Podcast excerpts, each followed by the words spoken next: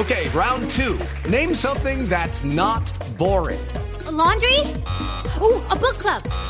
Computer solitaire, huh? Ah, oh, sorry, we were looking for Chumba Casino. That's right. ChumbaCasino.com has over 100 casino style games. Join today and play for free for your chance to redeem some serious prizes. ChumbaCasino.com. No purchase necessary. Full prohibited by law. 18 plus terms and conditions apply. See website for details. Blue Radio, la nueva alternativa. Hoy en Blue Radio. Hola, ¿qué tal amigos de Blue Radio? Soy Oscar el Pollo Díaz del elenco de Sábados Felices y los quiero invitar esta noche a mi show gratuito después de las 10 a Bla Bla Blue, porque estaré con todos ustedes con el novedoso formato de comedia a domicilio. Llamen a la familia y siéntenla en la sala de la casa porque esta noche hay show virtual. Ya lo saben, después de las 10 de la noche, aquí en Bla Bla Blue. Bla Bla Blue, porque ahora te escuchamos en la radio, Blue Radio y bluradio.com. La nueva alternativa. ¿Qué se requiere para una buena conversación? Un buen tema, un buen ambiente, buenos interlocutores, preguntarles a los que saben y dejar que todos expresen su opinión.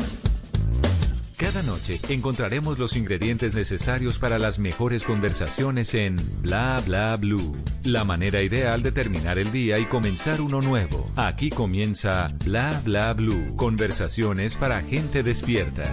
En vivo, desde el estudio principal de Blue Radio, en Bogotá, Colombia. Aquí está Bla Bla Blue.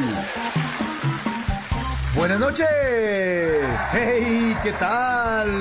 Muy buenas noches, bienvenidos a Bla Bla Blue. Son las 10 de la noche, 14 minutos. Sálganse de sus casas, pero a través de la magia de la radio. Siempre vamos de lunes a jueves, de 10 de la noche a 1 de la mañana. Hoy es jueves de comedia a domicilio, así que alisten esas papas porque el pollo Díaz ya está aquí. Ya lo vamos a presentar. Además, hoy es jueves de TVT. Numeral jueves para recordar, vamos a recordar uno de los años más importantes de la historia, el año 1999. Sí, junto antes del cambio de milenio, el año que Ricky Martin logró colarse en el mercado anglo, Michael Jordan abandonó la NBA y Microsoft intentó arreglar el famosísimo Windows 98 que igual no sirvió para nada. No, acuérdense Sí. Todos nerviosos por culpa del Y2K y el efecto 2000 con ansiedad de vivir la canción de Ricky Martin. La vida loca, loca, loca, loca. Vamos a tener a los protagonistas, a los hechos eh, y sobre todo la música, el cine, todo lo que ocurrió en el año 1999. Como ahora te escuchamos en la radio, después de las 12 de la noche, nuestros oyentes se toman el programa en el 316-692-5274, la línea de bla bla blue, porque aquí hablamos todos y hablamos de todo, así que tenemos un super programa, los acompañaremos hasta la 1 de la mañana, ya estamos listos y por eso se ilumina el escenario número uno de bla bla blue para darle la bienvenida a Oscar el Pollo Díaz, bienvenidos. Sí, hoy vengo a hablarles de los, de los infomerciales que son, son, un, son un peligro, son un peligro porque uno termina comprando porque eso te convencen de todo. Cogen una caminadora y, y, resulta que eso se puede doblar y la puede meter debajo de la cama, la puede meter detrás de la nevera y si usted se cansa de ella, la puede doblar y se la puede meter por el cuarto del servicio o el cuarto de San Alejo. Igual allá va a terminar. Es una cosa impresionante, ¿no? Eh, de, hecho, de hecho, a veces uno, uno lo convence. Yo necesitaba pintar unas paredes en mi casa y me dio por ver una televenta de estas. Un tipo cogía la pintura y se la echaba directamente al rodillo y usted veía eso, pintaba esa pared en un minuto y después hizo una prueba de alto riesgo, puso la esposa enfrente y cogió el rodillo. Yo, ay Dios mío. Y llegó y le hizo así y no le cayó una sola gota a la señora. Al contrario, ella sonriente miraba la cámara, hasta chusca la muchacha hacía. Yo dije, no, esto tiene que ser mío. Y ahí mismo me lo mandé a pedir, lo destapé, le eché la pintura y yo feliz pintando esas paredes. Acabé en dos minutos. Lo malo es que hice la prueba de la esposa. Y llamé a la mujer mía, le dije, mamita, venga. Me dijo, ¿qué fue? Y dije, aparece ahí. Y cuando me vio la intención, se quedó mirando y me dijo, mira, Oscar Eduardo, cuidadito, va a ser lo que yo me estoy imaginando. A mí me llega a caer una gota de pintura y le rompo lo que llama jeta. A mí no me importa salir en séptimo día. Y a mí ya me pegó dar susto, pero yo mire la pared bonita y dijo, no, no pasa nada. Dijo, tranquila, mamita, confía en mí. Señor, en tus manos encomiendo mi espíritu. Y llego yo y mando el brochazo y hasta ahí me acuerdo. Ahora, en todos los infomerciales el presentador se tiene que llamar Mike. Si usted no se llama Mike, no puede ser presentador. Y Mike tiene una obsesión por Terminator y los Power Rangers. Porque todos los productos son, si es una trituradora, Triturator Power Ranger Wigs. olla rosera, olla rosator, Power Ranger Wigs, todos. Y el otro día lo vi en, serio, una caminadora y puso un testimonio y salió una señora hablando, dice, hola, me llamo Gloria, pero antes mis amigas que estaba tan gorda como un demonio, me decían Glorieta. Pero desde que estoy usando el Caminero Power Ranger Wigs, mi vida cambió. Ahora tengo tonificados mis glúteos, mi abdomen, mi páncreas, mi hígado. Incluso hasta mi intestino grueso está delgado como un demonio. En serio. Y, y lo, lo peor es que obsequian un producto que nada tiene que ver con el principal. Llame ahora y recibirá el Quita Juaneteiro Power Ranger Wigs. Y sale una antanderiana. Una antanderiana en un infomercial. Imagínate la señora diciendo, yo antes vivía jodida con esos con Juanete, mano. ¿Cómo me salían juanetes en toda la... ¿Cómo era que me estaban saliendo juanetes hasta en la jeta, mano? No es pingo. Ya los hijos míos burlaban de mí. La chiquitica, la de 12 años, un día me dijo, mamá Juanete. Le dije, mamá, mamá Juanete era su madre. Me dijo, por eso. ¡Hey, Pollo! Buenas noches, bienvenido a Bla Bla Blue, señor. Hombre, Maurito, qué gusto estar aquí. Un saludo muy especial para ti y para todos los oyentes que están a esta hora en sintonía, dispuestos a reírnos, ¿sí o no? Que es lo más importante. Muchas gracias. Es lo más importante, mi hermano, es lo más importante. Personas como usted le hacen a uno la vida más alegre y eh, todos los fines de semana también en sábados felices que lo vemos. Hombre, sus rutinas son fantásticas, muy, muy chéveres, muy bien escritas y he trabajado ya muchos años en esto del humor, ¿no? Sí, imagínate que ahora pues ya estamos en el 2021, yo arranqué en el año 2011 en forma con esto del humor, eso significa que estamos a puertas de cumplir nuestros primeros 10 años de carrera artística, 10 años que han sido maravillosos, de muchas caídas, de muchos resbalones, como en todos, ¿cierto? Pero al final de cuentas es hermoso lo que hacemos y hacer reír la gente, pues al fin de cuentas también me hace reír a mí porque me disfruto tanto un show como, lo, como los que están ahí enfrente mío, así que pues muy, muy agradecido de estar aquí. Es que 10 años es lo que uno necesita porque, mire, los expertos dicen que uno se vuelve un duro después de 10.000 horas de hacer lo que está haciendo. O sea, usted quiere dedicar a cualquier vaina, 10.000 horas le tiene que dar. O sea, ya pasó usted ya esa hora hace, hace tiempo, ya, ya cumplió con eso. Claro, claro. Y fíjate que hay una, hay una, hay un comentario recurrente de la gente que me, me dicen es "Eh, eso de hacer de hacer reír debe ser muy difícil, me dice, me, me lo dicen mucho. Y la, y la verdad es que eh, digamos que uno que ya tiene, como vos lo decías, Mauro, cierto recorrido, cierto bagaje, pues ya no se hace, ya no se hace tan difícil porque hay una experiencia acumulada que hace que uno ya se desenvuelva mejor en cualquier tipo de escenario. Sin embargo, para poder llegar a, a ese nivel, pues imagínate, son 10 años de haber eh, tenido públicos eh, difíciles, de haber fracasado en escenarios y, y creo que de todo eso se aprende, pues al final de cuentas de eso se trata, ¿no?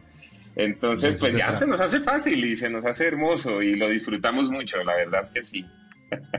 Pero son, est- son estos 10 últimos años, porque usted este año eh, cumple 40 años, ya, Uf, ¿Cierto? ay, no, yo no sé.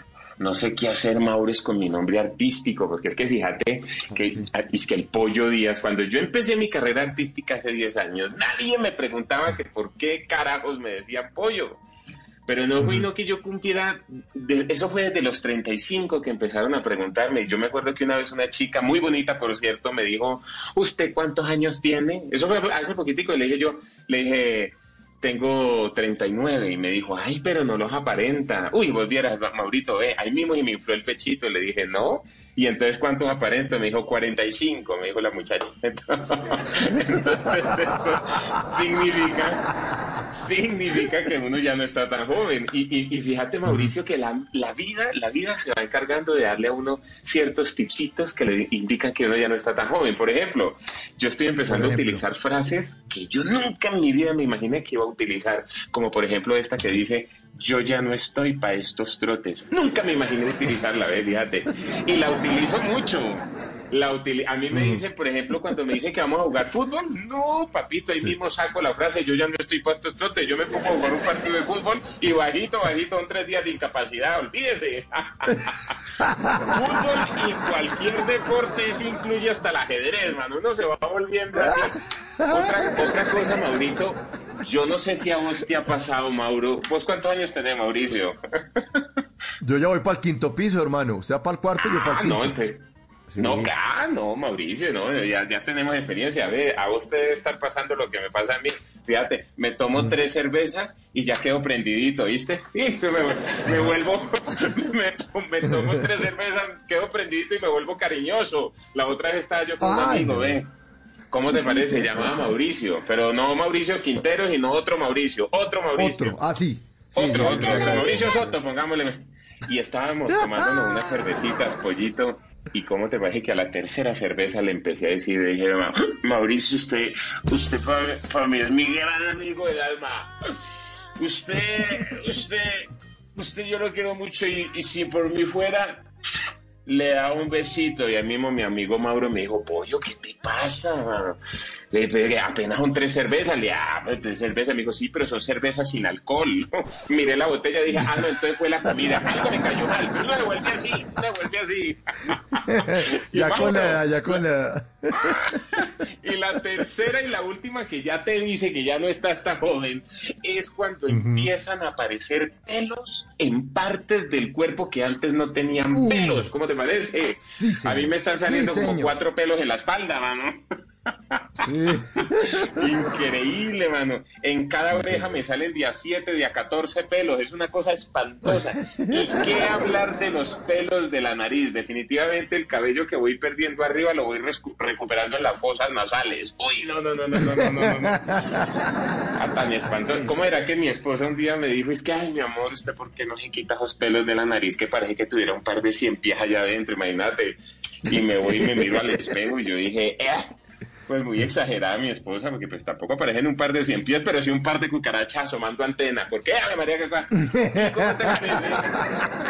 Que me he comprado una maquinita, ve, que quita es que los pelos de la. Y yo feliz con la maquinita, me funcionó muy bien las primeras tres veces, pero yo no sé si fueron las pilas o fue que la maquinita china, pero la cuarta vez una, una cuchillita de esas cogió un pelo, ve, ni lo arrancaba ni lo dejaba y lo secuestró prácticamente. Y en ese momento, Mauricio, no me lo vas a creer, pero descubrí que los pelos de la nariz son los pelos más largos del cuerpo humano porque ahí mismo se me fruncieron las nalgas. Eso es una cosa, eso va conectado. Eso va conectado. Pero ahí vamos, hermano. Yo creo que ya no me vas a tener que llamar pollo, sino don pollo o alguna cosa por el estilo, porque eh. O pavo, alguna vaina más grande de pronto. Sí, ya no el sí, pollito, sí, sino el pavo, el pavo Díaz. El, El el pavo pavo, Díaz. Ya cuando tenga 80, el chulo Díaz. Alguna cosa por el estilo vamos a tener que inventar. no, tampoco. No nos vayamos tan allá. Eh, Y pollo, y entonces, ¿usted está en Cali ahorita? ¿En dónde anda? Eh, ¿Disfrutando No. con su familia? ¿Cómo, cómo, es, ¿Cómo es el tema? ¿O se vino para Bogotá? Yo me vine para, yo me vine para Bogotá hace unos ocho o nueve años, ya llevo acá en Bogotá. De hecho, yo, yo siento que ya me estoy volviendo rolo, fíjate, pollito, porque ya, por ejemplo, estoy empezando a usar los términos rolos. Ya, por ejemplo, yo ya digo se da garra. Yo ¿Cómo nunca en mi vida me imaginé decir se da garra. Incluso a veces me doy garra diciendo, ¿sí me, sí me entendés? Sigue, sigue, es increíble. Eh, por ejemplo, ya me he vuelto muy desconfiado, ¿no? Eso, por ejemplo, yo me subo un Ah, Transmilenio y una viejita me dice una monedita, yo digo, está en la banda de las abuelas, eso uno se va volviendo desconfiado por todo lado. Eh, se me está olvidando bailar y se me secaron las nalgas. Eso quiere decir que ahí voy, ya me estoy rolizando, ya me estoy... Totalmente rolos, señor. Ya es uno de los nuestros. Bueno, bienvenido entonces. Pero venga, pollo, ¿y cómo, cómo empezó usted a conectarse con el humor allá en Cali, en su niñez? ¿Cuál es la historia? Sí, pues- ¿Usted era el mamagallista de la clase o qué? Cuente.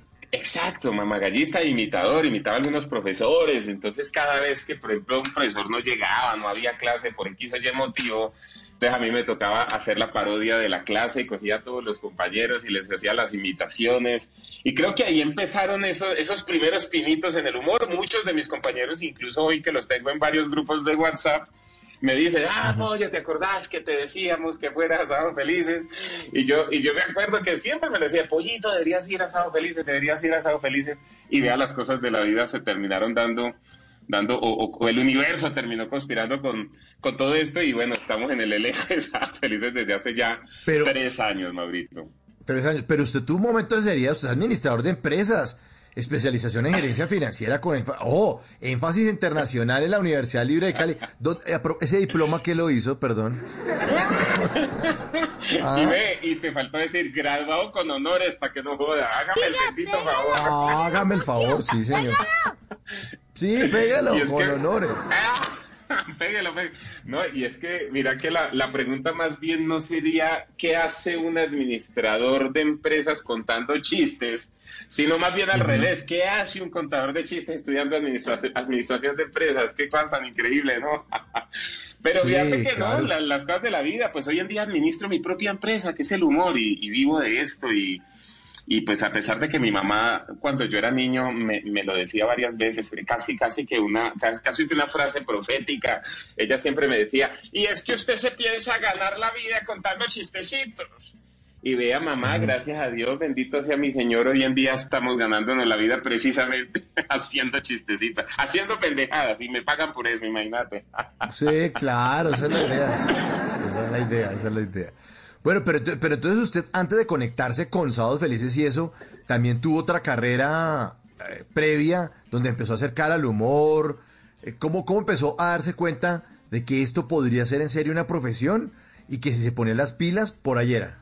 ¿En qué momento le Claro, pasó? mira, pues imagínate que yo en el año 2011, como te contaba, mm, fui por primera vez al programa Sábado Felices, a, a la- a la- a los cuentachistes, y pues por fortuna tuve la grandiosa oportunidad de llegar al quinto programa consecutivo. Yo no me esperaba eso, la verdad, yo ni siquiera me imaginaba que iba a llegar hasta el quinto programa, y esos cinco programas hicieron eh, que pues ya me, me- me- me diera a conocer un poco más. Entonces un día me sonó el teléfono y era justamente mi manager que se llama Sicar Mauricio Soto. Imagínate, hago un pequeño paréntesis, se llama Sicar. ¿Cómo te parece el, el nombre Sí, que le colocaron? ¿Sicar Mauricio? Sicar. Sicar Pero si Mauricio Sicar- Soto. Sicar es un apellido. Yo Sicar no es un apellido. Sicar, mano. Yo, yo tuve la oportunidad de preguntarle a la mamá que qué fue lo que pasó. Dijo, ay, no, no, no, es que yo lo quería por cesárea y nació natural y, y ese muchacho es muy cabezón, entonces de venganza le puse Sicar para sacarme el clavito, imagínate. Me llama Sicar después de los programas que te digo en esa época, me, me cita por ahí en una cafetería y el hombre, el hombre habla más o menos así, me dice, ve pollo, es que yo estuve viendo los programas de Sábado Felices y a mí me gustaría mucho trabajar contigo. ¿Cuánto estás cobrando? Nunca me olvida que yo le dije, yo estoy cobrando 10 millones de pesos. Me dijo, ¿y cuánto te están pagando? Le dije, 300 mil. Pero estamos cobrando 10 millones, que le digo. ¿no? Entonces el hombre, el hombre vio un diamante en bruto, en ese momento era más bruto que diamante. Pero empezamos a trabajar, empezamos a trabajar en forma, la verdad pues ha sido un gran apoyo este, este, este, esta persona, el Sicar Mauricio ha sido uno de esos ángeles en, en la vida de uno que, que lo ayudan a crecer artísticamente y bueno, él debe estar ahí escuchándome, así que le mando un saludo muy especial al viejo Sicar Mauricio, que fue el que al que le debo todo esto prácticamente y el que me incursionó pues en, en forma al tema del humor y ya de verdad pues a facturar y a tomármelo muy en serio. 10 de la noche, 30 minutos. Señor, el escenario es todo suyo. Aquí está el Pollo Díaz en Bla Bla Blue. Oiga. Estos de marca, uff, bacanísimo. Pagué el año completo. Millón doscientos con membresía incluida. ¡Ay! Con una estrategia de marketing maravillosa. Que le decían a uno, usted paga el año y se obliga. El peor error que haya cometido en mi vida. Yo entré pesando 92 kilos y en cuatro meses ya había perdido 400 mil pesos. No me fue bien. No me fue bien. Y es que desde el primer día me fue mal porque llegué yo y sin mentirles habían por ahí unas 450 personas que almidonaban el almizcle con un sudor compartido que provocaba de todo menos entrar. Y yo miré eso y yo dije, Dios mío, me acordaba de la muchacha. ¿Va a perder la plata? Ahí se obliga. Y entro yo, yo no sé si fue ayuda divina, obra y gracia del mismísimo Espíritu Santo, pero había una máquina de hacer pierna vacía, desocupada. Y yo dije, listo, puse mi toallita, puse mi termito y cuando me disponía yo a hacer mi ejercicio con mis 40 kilitos, se me acercó un tipo que tenía bien desarrolladas las piernas, el abdomen, los pectorales, las bíceps, las tríceps. Y se le hacían unos huecos más lindos aquí cuando se reía. en serio, mano, ¿cómo estaría de lindo que yo dije, uy, no, ¿qué me pasa? ¿Qué me pasa? ¿Qué me pasa? y todavía el man se me acerca y me dice, oye, podemos, viejos huequitos, todos lindos, y yo, podemos compartir máquina, y yo, ah, también, también, también. También, y el hombre llegó y parqueó su termito, su toallita y se puso a verme así. Y yo con mis 40 kilitos, yo dije, ay, Señor Jesús, por favor, protégeme, ilumíname, Señor. Y empiezo yo, vea, lo difícil, no fui a hacer la primera serie de 20, lo difícil fue intentar pararme. Ustedes han visto cuando un ternero nace e intenta caminar, haga de cuenta, vea, igualito. Y empiezo yo así.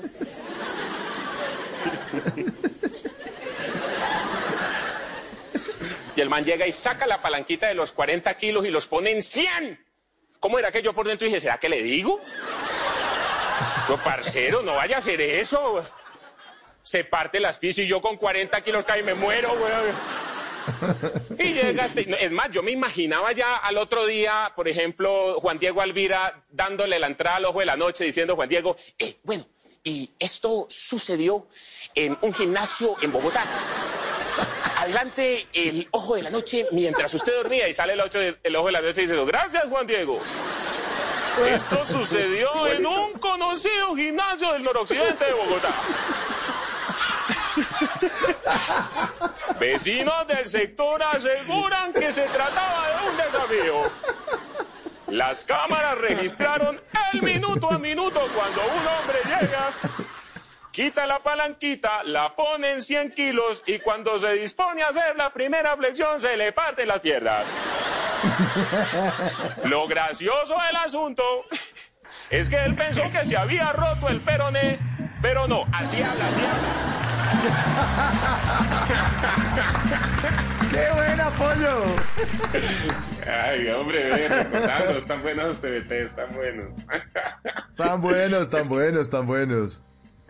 Ve, Maurito, y es que fíjate que ese personaje, eh, eh, Eduard Porras, que ahorita le estamos haciendo en Sábado Felices, se llama Eduard Porros, pues ya lo he mejorado mucho. Yo ayer en los inicios de ese personaje no lo tenía tan bien estructurado, pero pues ahorita ese personaje es una maravilla, hasta lo tengo dentro del mismo, del mismo show, porque pues vos sabés que Eduard Porras, si, si la noticia no tiene una puñaladita, una inundación, un incendio, una cosita bien chévere, eso no es noticia. Yo me imagino que Eduard Porras llega al lugar de los hechos y dice, ¿y cuántas puñaladas hubo? No, no hubo puñaladas. Entonces vámonos de aquí. Él tiene que ir a buscar una donde haya buen- buena acción, ¿no? Buena acción. Sí, sí. Pero O, a mí o- lo que me o- o- gusta es oiga, que el hombre- apoyo. O, o- Ah. o está uno en algún sitio y cuando ve que llega Eduard Porras uno dice, uy hermano, abrámonos porque aquí va a pasar alguna cosa. ¡Oh, buena María, por Dios! Además, ¿sabes qué me gusta del hombre? Que el hombre, el, el, el, el hombre, la noticia la- le, le pone jupi- jupicantico, mira. Sí, Pues, te voy a dar sí, un sí, ejemplo de una noticia, digamos, normal, dicha por el mismo Juan Diego Alvira. La noticia es, eh, a esta hora tenemos al bien ponderado Eduard Porros, que nos va a contar el caso de una mujer de 20 años de edad que quedó embarazada del lechero. Adelante, Edward, ¿qué fue lo que ocurrió? Y Edward da la misma noticia, pero con su picantico. Dice, claro que sí, Juan Diego. Se trata de una mujer que fue por leche deslactosada y se la metieron entera. Si ves, el hombre cambia la noticia, le pone, un- le pone un cosita.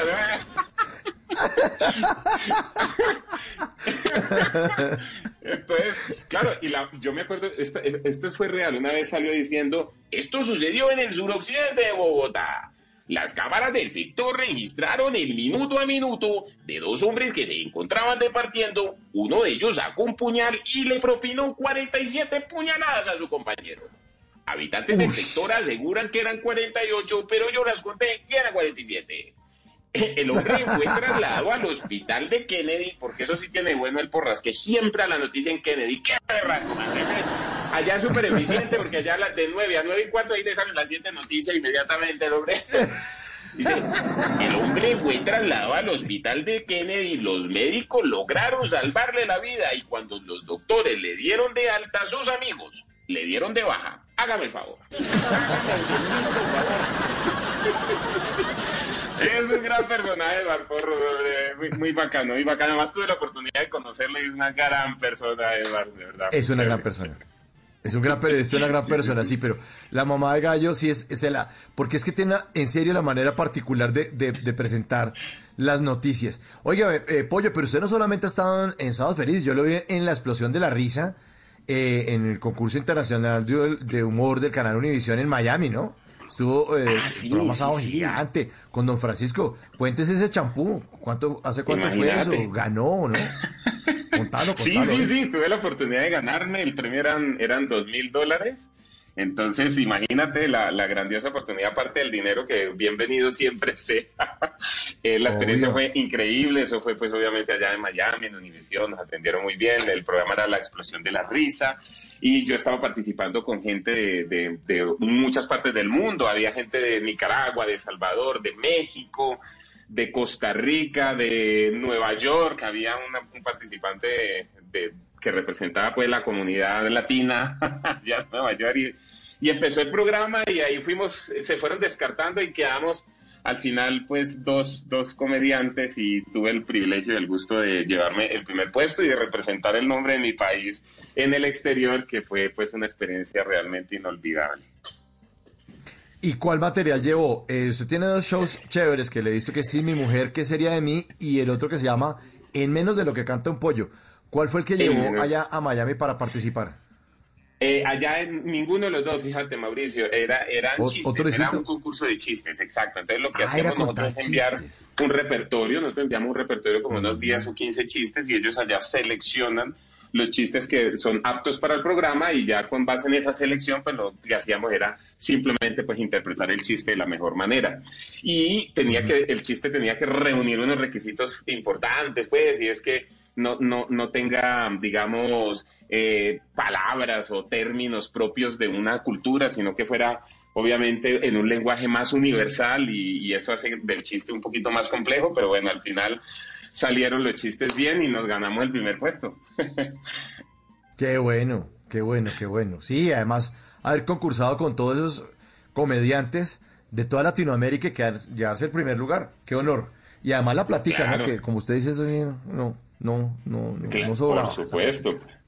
Por supuesto, y escuchar a don Francisco ahí diciendo, y el ganador de los dos mil dólares de Colombia, Pollo Díaz. Ah, yo me soñaba eso. Yo la noche anterior decía, yo quiero escuchar esto tal cual. Y así fue, así fue. La experiencia de conocer a don Francisco fue muy bonita también.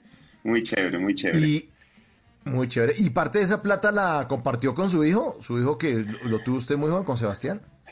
Con Sebastián, claro, no, no, es que a mí me toca compartir con él mucha más plata porque es que todavía depende de mí. Y, a- y María, ahí lo estoy regalando por si a alguien le interesa. porque es que fíjate, Mauricio, que una vez yo me lo llevé para un show en Cali y yo me acuerdo que una pelada del público empezó a gritar desde allá y es que, pollo, quiero un hijo tuyo. Y le dije, uy, llévese este que es el que más traga, pero no, no se lo llevó y ya lo tengo todavía. Oye, ¿y Pero ¿cuántos años tiene Sebastián? Pues ¿Cuántos años imagínate que tiene 21 años. 21. Ah, claro. Yo lo tuve bastante joven. Fui, fui papá prematuro. Tenía 17 años cuando me enteré que, que iba a ser papá. 17 años. De hecho, yo a, a Sebastián de cariño, pues le decía autogolcito, básicamente porque lo hicimos sin querer. Pero, pero no fue sino que Sebastián cumpliera sus primeros 20 añitos y ahí mismo le cogí cariño. ¿eh? Qué cosa tan.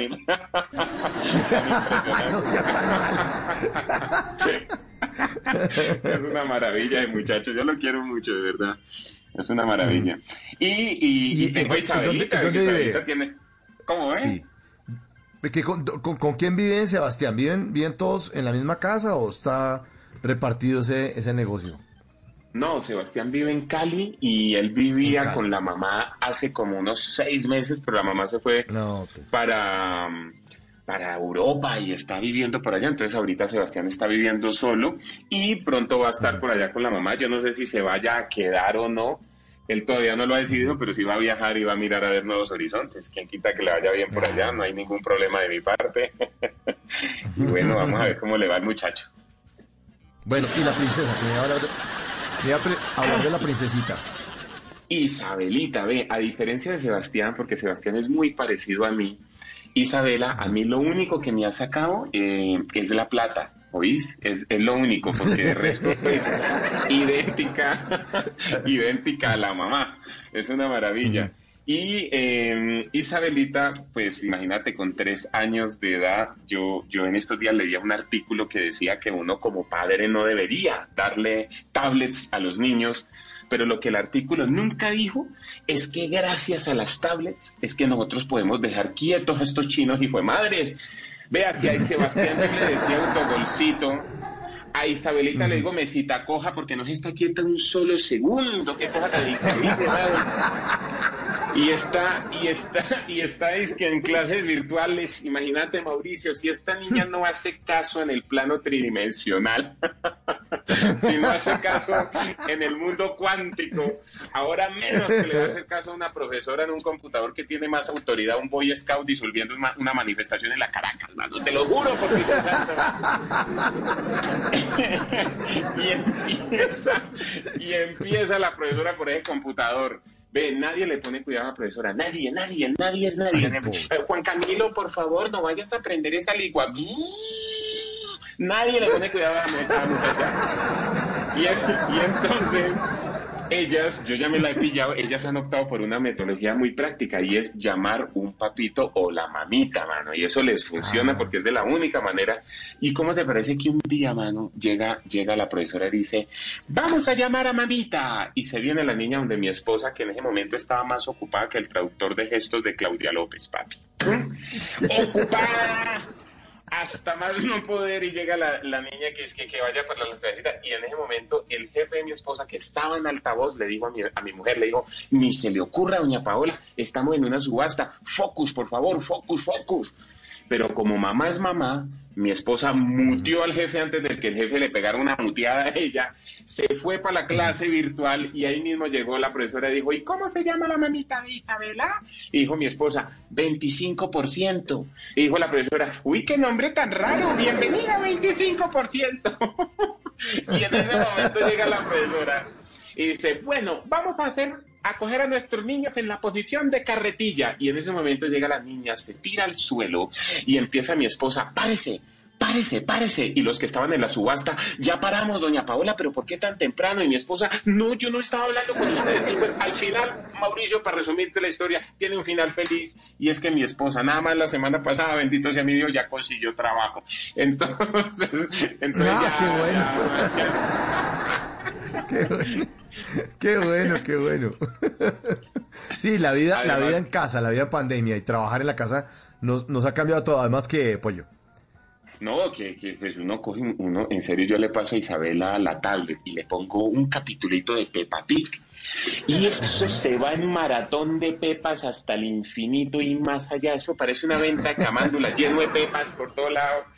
Y eso se queda quietica, juiciosita, ni comida pide siquiera. Lo que es eso y dormida, vean, una belleza. Una belleza, la niña una hermosura. bendita sea Dios.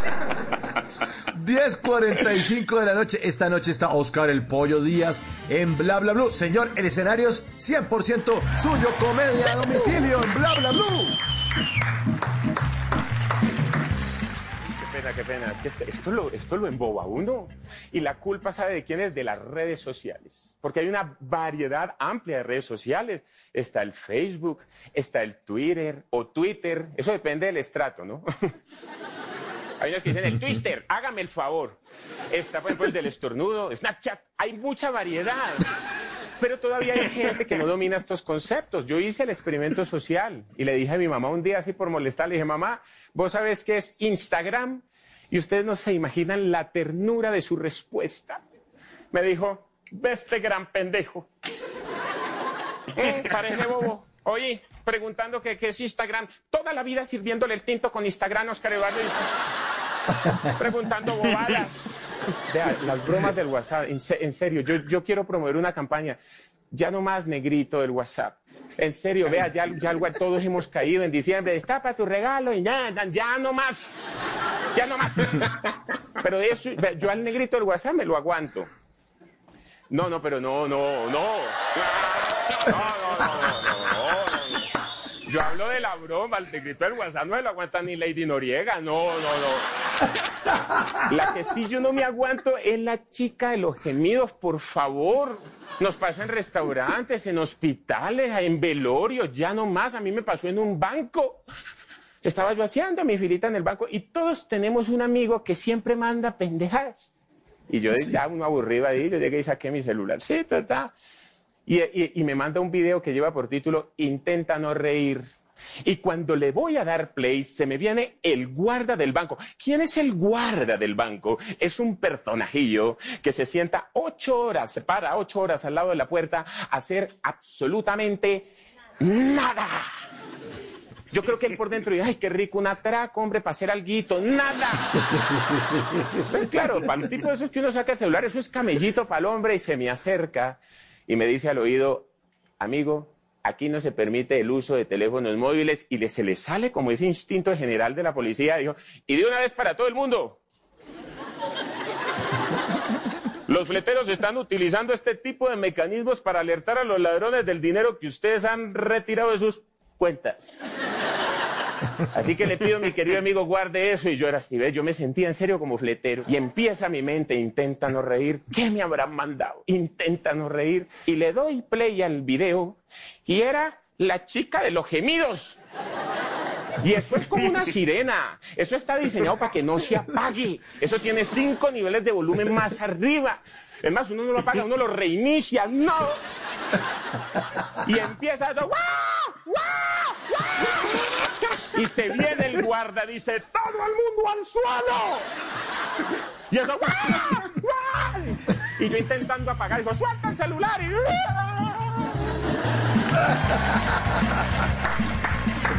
¡Ah, qué bueno, pollo! Sí. Ay, qué maravilla. Uno, uno siempre tiene amigos que le mandan pendejadas. Siempre, siempre hay un amigo que manda pendejadas Lo que le y es feliz. Sí. Oiga, qué, qué pena, qué pena. Es Juan Jacob, acuéstese a dormir, hombre. Estamos ya en la hora para adultos. Es que qué pena, pollo. Qué pena con este es un pelado que. Sí. Pero mire, oiga, y, y- y los amigos de uno siempre le están mandando uno pendejadas. Y además uno se pregunta, oye, ese tipo en qué trabaja que todo el día manda memes, hombre. O sea, que es que trabaja en una fábrica de memes, alguna vaina. Berraco Además, manda además hay unas genialidades de memes que uno dice, eh, ¿será que les pagan por esto? ¿Qué es esta Sí, genialidad de meme? Muy buenos, unas muy buenos. genialidades. Muy bueno. Sí, Oiga, hay unos que mandan también. pendejadas. Y, otros que ya. mandan otras cositas más picantes, ¿no? Sie- Siempre tenemos amigos que mandan de todo. Eso siempre va a haber el que manda de todo. Sí. O el grupito, O el que o el manda grupito cadenas. que uno tiene. Sí, o el de, las- el de las cadenas esas de, de, de oración, esas vainas. O, o, o no me acuerdo, ¿no? De, de las El, cadenitas el de la cadena de oración. que ese es el donde están nuestras tías, ¿no? Nuestras tías, y tal, y todo su Eh, combo, sí. es increíble. El del, el del piolín, Pero mi mamá ya se ha vuelto tecno. Sí, claro, por Dios, por Dios. Ve, pero los papás de uno ya están muy tecnológicos. Yo me quedo aterrado, ¿no? Sí. Ya, eh, ya ahorita mi mamá, mi, mi abuela, mi abuela es que, mira, incluso ya Zuckerberg es que se dio cuenta que hay muchas abuelas que están usando Facebook y a ellas solamente para la tercera edad les van a habilitar un nuevo botón que no se llaman likes, sino pálpitos, fíjate. Entonces la abuelita le manda pálpitos a uno. Entonces uno llega y pone, por ejemplo, una notificación que dice, aquí de rumba clandestina. Y, la, y donde tres abuelas le manden tres pálpitos, papi, no vaya. No vaya porque los pálpitos de la abuela son una predicción real. No vaya porque después termina como un pendejo en un noticiero diciendo, usted no sabe quién soy yo. No vaya, no vaya. Oiga, pollo.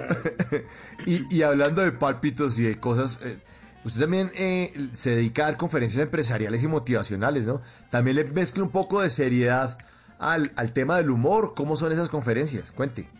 Sí, sí, Mauricio, pues imagínate que eh, las confecomedias nacen aproximadamente hace unos 7, 8 años, que nacieron también con mi manager Sicar Mauricio, las estructuramos, las trabajamos y hoy en día es uno de los productos de mi portafolio y en ellas pongo en práctica, digamos que toda mi experiencia, tanto laboral como profesional y artística, en un novedoso concepto que se llaman confecomedias, que no es más que conferencias con humor de temas corporativos que mm, lo que invitan es a que la gente aprenda, se lleve un muy buen conocimiento para su vida, pero a través del humor, que es, lúdica y además pues que hace que la gente, digamos, eh, se conecte más con el tema y aprenda mucho más. Entonces los, los, las temáticas que yo manejo dentro de mis charlas pues son las neurociencias en general, porque soy un apasionado del mundo de las neurociencias y tengo una charla, una, una comedia que se llama Al mal tiempo, buena plata, es de neuroventas y es una comedia muy divertida que además está pues adaptada a toda la situación de, actual, pues producto de la pandemia y, todos los avances que han habido en temas de marketing digital. Entonces es una comedia bien divertida y tengo otra que se llama Te reto a dar un salto cuántico, que es una conferencia motivacional donde mm, hablamos acerca del tema de la programación de la mente, hacia una mente próspera, hacia una mente eh, diferente y, sobre todo enfocado al tema de la prosperidad y del éxito en la vida. Entonces, pues ahí estamos, ahí estamos eh, eh, haciendo, haciendo reír con aprendizaje, que es algo hermosísimo y es un producto maravilloso. Qué bueno, qué bueno, además, porque el humor es una manera de llegar a la gente de una, de una manera didáctica, además, entretenida, se le queda, construye, eh, cuando uno se ríe sale feliz del sitio, es una buena labor. Y muy pilo, ¿usted escribe mucho? Pollo, ¿usted la pasa en el computador dándole, eh, creando todas estas ideas? Creando todas estas ideas, Pollito, porque como, como te decía al principio, pues me, me pagan por hacer este... Eh, a mí me gusta que vos le decís ideas, yo le digo pendejadas, ¿no? Pero, pero sí, me pagan por estar haciendo ideas todo el tiempo y, y pues obviamente para el programa Sábado Felices y también tengo un programa, aprovecho ya con la cuñita para que lo vean en YouTube, en mi canal de YouTube del Pollo Díaz que se llama Acuéstate con el Pollo y cada jueves eh, nosotros estamos haciendo humor constante, entonces en el programa hay parodias, hay chistes, hay stand-up comedy, hay sketch, eh, bueno, tienen que verlo porque es muy bueno y además está muy bien producido y a propósito el 15 de febrero arrancamos la segunda temporada de Acuéstate con el Pollo porque vamos a seguir con más. Entonces, como, como vos le decías, Maurito, estamos todo el tiempo escribiendo y votando corriente y viendo humor donde no lo hay que eso es lo bonito de, y, y, lo, y, lo, que vuelve artístico el tema del stand-up comedy. Encontrarle esa parte jocosa a situaciones que no tienen por dónde encontrarle, eh, encontrarle el humor. Entonces ahí, ahí está el reto, ahí está el reto. Pues aquí está el reto, aquí está el reto. Jueves de comedia a domicilio en Bla Bla Blue, Oscar el Pollo Díaz.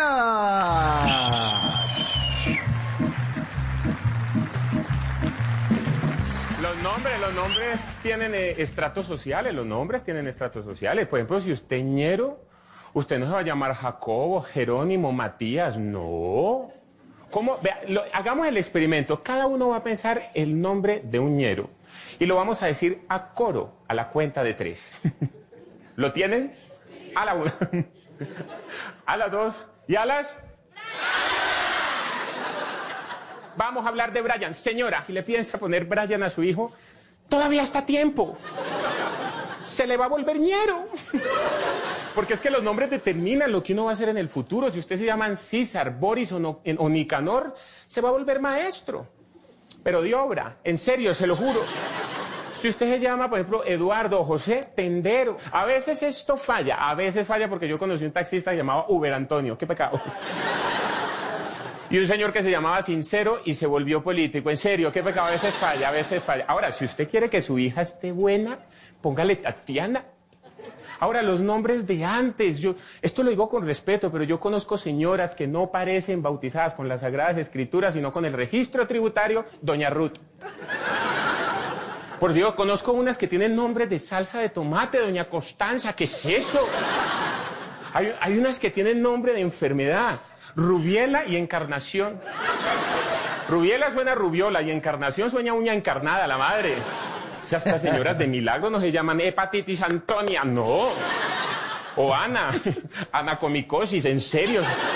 Son unos nombres muy raros. Ahora, hay nombres que están bien justificados, digamos que no es culpa de nadie. Y era que los sacerdotes en esa época metían a los niños un poquito bruscos en la pila bautismal. Y claro, la mamá con su instinto maternal, cuando estaba a punto de gritar, justo el cura decía, ¿cómo quiere que llame la niña? Y la mamá decía, auxilio. Y le ponían auxilio. Por eso existen los auxilios y los socorros, pero eso no es culpa de nadie. Ahora, en el caso de los hombres, también hay unos nombres de enfermedad. Yo conozco uno que tenía nombre de tumor, don Benigno. ¿Qué es eso? Ahora, si tú quieres que tu hijo sea el mejor en la vida, ¿para qué le pones segundo? Además, un segundo lo confunde a uno. ¿Usted imagina donde segundo corriera en el Giro de Italia, el narrador todo desesperado, donde llegue a ganar? Y, se- y segundo llegó de primero. ¿Cómo fue? No. Ahora, ya que entramos a deportes, hablemos de los futbolistas. Los futbolistas con todo cariño y con todo respeto, porque son futbolistas, uno se les aguanta el nombre, hasta se vuelve nombre artístico. Pero yo no me quiero imaginar el bullying de un Radamel. El bullying que le harían a un McNelly. En Perú hay uno que es Advíncula. El ano. Caca. Por Dios. Estos tipos se vuelven futbolistas para que no los cojan más de recocha, ya los tienen aburridos, por favor. Ahora hablemos del nombre moderno. El nombre moderno se diferencia de los nombres antiguos por varias características. Por ejemplo, el nombre moderno tiene masculino y femenino. Los nombres antiguos no. Usted de una rubiela no saca un rubielo. O de una carmesa no te sacas un carmenso. O de una Ana no te sacas se lo joden a uno, lo tiran toda la vida. Uno llega a llamar así y no queda como un rabo toda la vida, le digo con honestidad. Otra característica del nombre moderno es que se puede abreviar. Yo digo el nombre y ustedes el abreviado, ¿vale? Las Marcelas son. Ahí está. Las Paolas son. Las Tatianas son. Penélope. No, no, no lo diga, señora. ¡Ay, pollo! Ay, Mauro. Muy agradable, muy agradable todo. Qué bueno, qué bueno el pollo Díaz. Óigame, ahorita después de Voces y Sonidos, pues, después de las 11 de la noche, tenemos jueves de TVT Jueves para recordar. A nuestros oyentes les formulamos una pregunta en nuestra cuenta de Blue Radio en Twitter, arroba Blue Radio Co. ¿Qué recuerda del año 99? ¿Usted se acuerda de algo de 1999? ¿De qué se acuerda, pollo? Me acuerdo del nacimiento de mi hermoso hijo que nació el 17 de octubre del año 1999. Hágame el bendito favor. Casi nada, ¿no? Eso, ahí está. El nacimiento de Ahí está. Sebastián, entonces, en el 99. Bueno, lo, lo invito ahorita que después de Voces y Sonidos se conecte. Vamos a estar con nuestro historiador Nicolás Pernet y vamos a hablar de lo que pasó en ese año. Unas vainas muy, muy chéveres en, en, en cuanto a los deportes, eh, la vida política, la vida del mundo. Vamos a poner música de ese año, del 99, que también va a estar muy agradable para todos. Bueno, Pollo, mire, un gran abrazo. Muchísimas gracias por hacer parte de Bla Bla Blue. Esta es su casa. Cuando tenga ganas de pasarla bueno, de reírse, de venir aquí a hablar carreta, bienvenido siempre, mi hermano. Muchas gracias. A ustedes muchas gracias y a todos los oyentes, gracias por haberme hecho pasar este momento tan divertido. Dios te bendiga, papá. El Pollo Díaz en Bla Bla Blue. En las noches la única que no se cansa es la lengua. Por eso de lunes a jueves a las 10 de la noche empieza Bla Bla Blue con invitados de lujo. Le saluda la chilindrina. Soy Bonnie Cepeda. habla Michelle Brown. Yo soy Liz Pereira. Checo Acosta, el príncipe del carnaval. Soy Claudia Bamón. Los saludo Alfredo de la Fe. soy María. Con buena música, con historias que merecen ser contadas, con expertos en esos temas que desde nuestra casa tanto nos inquietan y con las llamadas de los oyentes que quieran hacer parte de este espacio de conversaciones para gente despierta. Bla bla blue. De 10 de la noche a 1 de la mañana. Bla bla blue. Porque ahora te escuchamos en la radio. Si es humor, ¿Cómo le va, exministra? Mire, la molestamos para hablar de la polémica por el nombramiento de su hija Viviana Taboada como de codirectora del Banco de la República. ¿Usted qué piensa de todo esto que se armó? Respaldo el nombramiento del bebé de Ana. Así se desate la pobre Nica. No, no, ministra, revise porque eso no Perdón, está perdón. bien. Respaldo el nombramiento de Viviana. Ah, bueno. Así se desate la polémica. si es opinión, La encuesta eh, que hace la Cámara de Comercio muestra un aumento en percepción de inseguridad general, pero leve. Donde es crítica la cosa es la percepción sobre la inseguridad en Transmilenio. En Transmilenio se moviliza una ciudad del tamaño de Medellín o de Cali. Por eso es que se concentra mucho los temas de inseguridad. Por estar concentrado debería ser más fácil prevenirlo, pero no es fácil porque Bogotá tiene desde hace muchos años un déficit de pie de fuerza muy grande. De lunes a viernes desde las 4 de la tarde. Si es opinión y humor, está en Blue Radio, la nueva alternativa. Voces y sonidos de Colombia y el mundo en Blue Radio y bluradio.com, porque la verdad es de todos. Son las 11 de la noche y dos minutos. Soy Javier Segura y esta es una actualización de las noticias más importantes de Colombia y el mundo en Blue Radio. Un grave accidente de tránsito se registró en la vía Sogamoso Agua Azul a la altura del municipio de Pajarito en el departamento de Boyacá. Las primeras informaciones hablan de un bus que habría rodado por un abismo. Jairo Niño tiene los detalles. El bus de la empresa Los Libertadores se desplazaba en sentido Sogamoso Agua Azul. Según las autoridades, rodó por un precipicio dejando a varias personas heridas. Hasta el momento no hay datos exactos de las personas afectadas, mientras bomberos del municipio de Pajarito, Boyacá, trasladan a los afectados a centros asistenciales cercanos. El lugar es de difícil acceso, situación que complica las labores de rescate. Blue Radio conoció que la Policía de Tránsito y Transporte del departamento se encuentra trasladando una grúa de gran capacidad para las labores de extracción del vehículo ante las dificultades en la zona.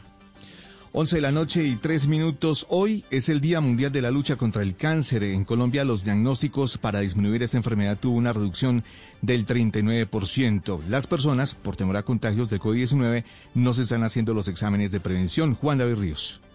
Pues es que en el 2020 se registraron más de 113 mil casos diagnosticados con cáncer en el país. Sin embargo, expertos están preocupados porque se ha disminuido en un 39% los diagnósticos en todo tipo de cáncer, en especial en los diagnósticos de mama. Sandra Forero, jefe del Centro de Oncología de la Clínica del Country. Esto no es porque el cáncer haya disminuido en su presentación, en su incidencia, sino es más eh, un tema de falta de diagnóstico ya que los pacientes no están acudiendo a sus consultas médicas. La recomendación principal para los pacientes en tratamientos oncológicos es que deben continuar con estos tratamientos y controles durante la pandemia. Incluso en este momento pueden participar en investigaciones que se adelantan en diferentes centros para encontrar tratamientos innovadores contra el cáncer de mama, el colon y la próstata, que terminan siendo los principales tipos de cánceres en Colombia. A propósito del Día Mundial de la Lucha contra el Cáncer, el gobernador del Meta, Juan Guillermo Zuluaga, confesó que fue diagnosticado con un tipo de cáncer a finales del año pasado. Carlos, Carlos Andrés Pérez. Se trata de cáncer de piel, el que según Juan Guillermo Zuluaga, gobernador del Meta, fue diagnosticado a tiempo y ya se encuentra en tratamiento en el Hospital Departamental de Villavicencio. El mandatario desde su experiencia invitó a las personas a asistir al médico y poder hacer una detención temprana. Vine a una consulta a nuestro hospital, aquí a la unidad de servicio de cancerología. La detección temprana es muy importante. Afortunadamente y gracias a Dios estoy en tratamiento. Por eso hoy quiero hacerle una invitación a todos mis paisanos a que vayan a donde el médico para que le cuenten, para que le digan, para que diagnostiquen. El mandatario hizo un reconocimiento a las personas que como él padecen de cáncer y agradeció al personal médico. También aseguró que al hospital departamental llegarán nuevos equipos que ayudarán a los pacientes con cáncer. 11 de la noche y 5 minutos. Conductores y comerciantes de estratos 1, 2 y 3 son los que más han muerto en Cali por culpa de la pandemia, según estudio de análisis revelado por las autoridades de salud. Víctor Tavares. El estudio reveló que a ese dato de fallecidos también se suman vendedores ambulantes, trabajadores de casas de familia y conductores de taxis y camionetas. El 72% de las personas que han estado en unidad de cuidado intensivo desde el año pasado han tenido alguna comorbilidad o enfermedad que compromete su estado de salud. Jorge Iván Ospina, alcalde de Cali. Los fallecidos en Cali son por encima de los 60 años. Nuevamente focalizar el esfuerzo en nuestros adultos mayores. El objetivo del estudio es que las autoridades de salud fijen la atención en la población con mucho más riesgo de enfrentarse a una UCI por COVID-19. 11 de la noche y 6 minutos. Estudiantes universitarios en Santander exigen regresar a clases presenciales a través de la alternancia antes del mes de marzo. Para los jóvenes esta modalidad es fundamental para eh, garantizar la calidad académica. Diego Suárez. En un plantón efectuado frente a su sede principal, los estudiantes de la Universidad Industrial de Santander en Bucaramanga reclamaron el regreso a clases presenciales de forma gradual antes de finalizar el mes de febrero, cuando retornan las actividades académicas en la institución. José Hilario Argüello, vocero de los estudiantes de la UIS. Estamos muy cansados pues, de la virtualidad, de estar desde casa en estos procesos de formación tan complejos, incluso eh, algunos procesos y componentes prácticos se hicieron de manera virtual. Se conoció que las directivas de la UIS podrían implementar la alternancia dependiendo del comportamiento del virus en Bucaramanga. Por su parte, las universidades privadas informaron que para prevenir cualquier incremento de contagios por COVID-19 continuarán en la virtualidad al menos hasta Semana Santa. 11 de la noche y 7 minutos hay alerta en el departamento del Huila por el incremento de llamadas extorsivas que se realizan desde las principales cárceles del país y en las que exigen a sus víctimas sumas que van desde los 3 hasta los 10 millones de pesos. Silvia Artunduaga. A la difícil situación económica que viven los comerciantes de Huila por la pandemia, se suma el aumento de llamadas extorsivas que se realizan desde diferentes cárceles del país. De acuerdo con el coronel Eduardo Alberto Arias, comandante de la novena brigada, son entre 30 y 40 llamadas diarias que realizan y donde las víctimas terminan pagando hasta 10 millones de pesos. Estamos recibiendo más de 30 a 40 llamadas diarias con esta modalidad que se hace desde las cárceles, con modalidades de que son grupos de delincuencia común. Hay una forma de intimidación directa. Ellos empiezan a pedir explosivos, armamento, entonces comienzan a generar otra forma de intimidación para que las personas paguen. Asimismo, hizo un llamado para que se realicen las denuncias en el momento indicado y no cuando ya se ha entregado el dinero exigido. Noticias contra reloj en Blue Radio. Y cuando ya son las 11 de la noche y 8 minutos, la noticia en desarrollo del presidente Andrés Manuel López Obrador compartió por medio de un video que ya se encuentra libre de COVID. El matatario mexicano publicó el material por medio de sus redes sociales en la que detalló que la prueba de antígeno que se le realizó este jueves arrojó un resultado negativo por lo que ya está libre del virus. La cifra que es noticia, la producción de café en Colombia, el primer productor mundial de arábigo lavado subió un 3% interanual en enero con 1.8 millones de sacos de 60 kilos, informó la Federación Nacional de Cafeteros. Y estamos atentos porque a través de una carta las reservas activas de las fuerzas militares y de la Policía Nacional felicitaron al nuevo ministro de Defensa del país, Diego Molano, y aunque respaldaron su gestión, reiteraron la petición que le han hecho al gobierno nacional de contar con más herramientas para que los miembros de la fuerza pública puedan actuar con agilidad ante las alteraciones de orden público. El desarrollo de estas y otras noticias en blurradio.com y en Twitter en arroba blurradioco, ahora también en nuestra aplicación Blue App. Sigan en sintonía con Bla Bla Blue, conversaciones para gente despierta. El mundo nos está dando una oportunidad para transformarnos, evolucionar la forma de trabajar, de compartir y hasta de celebrar. Con valentía enfrentaremos la realidad de una forma diferente, porque transformarse es la nueva alternativa. Blue Radio. Hoy es un día... Descargue Blue App. Nuevo diseño. Una app más eficiente y liviana. Notificaciones con información de última hora. Podcast, programación de Blue Radio y todas las señales nacionales Blue en vivo donde y cuando quiera. Descárguela en Google Play y App Store. Es la harina que me fascina. Es la harina. De las mejores cosechas del más puro trigo importado, traemos a su mesa Ricarina, la harina fortificada con vitaminas B1, B2, hierro, niacina, ácido fólico y todos los nutrientes que hacen las delicias de sus platos preferidos. Trabajamos pensando en usted. Porque no es lo mismo decir Junior Alianza a este sábado Junior Alianza. Y Nacional Boyacá Chico a Nacional Boyacá Chico. O este domingo Millonarios Pereira, Tolima Medellín. A este domingo Millonarios Pereira, Tolima Medellín. Fútbol profesional colombiano. Porque no es lo mismo hacerlo con amor que hacerlo normal. Blue Radio, transmitiendo el fútbol con amor. Blue Radio, la nueva alternativa. Ricarina, ricarina, ricarina, es la harina que me fascina. Ricarina, ricarina, ricarina, es la harina para todos los días. De las mejores cosechas del más puro trigo importado, traemos a su mesa Ricarina, la harina fortificada con vitaminas B1, B2, hierro, niacina, ácido fólico y todos los nutrientes que hacen las delicias de sus platos preferidos. Trabajamos pensando en usted. Si es humor, ¿Cómo le va a exministra. Mire, la molestamos para hablar de la polémica por el nombramiento de su hija Viviana Taboada como de codirectora del Banco de la República. ¿Usted qué piensa de todo esto que se armó? Respaldo el nombramiento del bebé de Ana. Así se destate la pobre Mica. No, no, ministra, revise porque eso no Perdón, perdón. Respaldo el nombramiento de Viviana. Ah, bueno. Así se destate la polémica.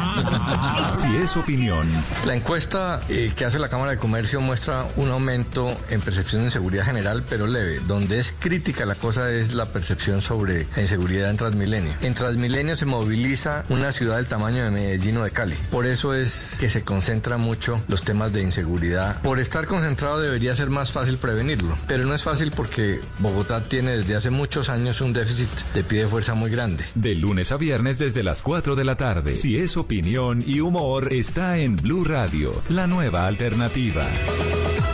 En las noches, la única que no se cansa es la lengua. Por eso, de lunes a jueves a las 10 de la noche empieza Bla Bla Blue con invitados de lujo. Yo soy Lorna Cepeda. Yo soy Diego Verdaguer. Les habla Consuelo Les habla el Luzardo. chef Jorge Raúl. Hola, soy Carolina Cuervo. Senado, la reina de la música popular. Yo soy Adriana Lucía. Tato Devia. Blue, vamos a estar entonces el pote y el Con buena música, con historias que merecen ser contadas, con expertos en esos temas que desde nuestra casa tanto nos inquietan y con las llamadas de los oyentes que quieran hacer parte de este espacio de conversaciones para gente despierta. Bla bla blue, de 10 de la noche a 1 de la mañana. Bla bla blue, porque ahora te escuchamos en la radio.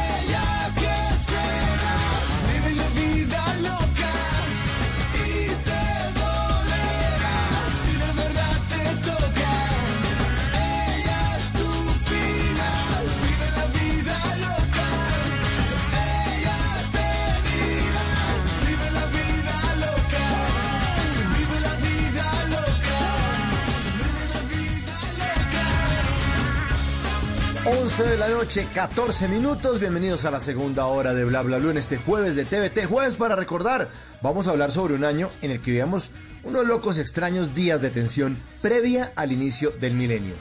Justo antes del cambio de milenio, Ricky Martin logró colarse en el mercado anglo, el mercado gringo, con esta canción.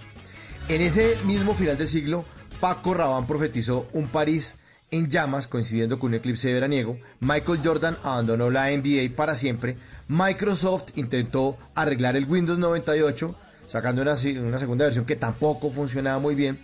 Eh, y todo el mundo andaba nervioso con el famosísimo Y2K, ¿no? el efecto 2000.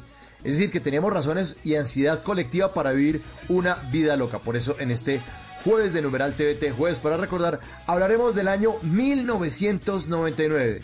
Tendremos a sus protagonistas, sus hechos, su cine y su música. Bienvenidos, esto es Bla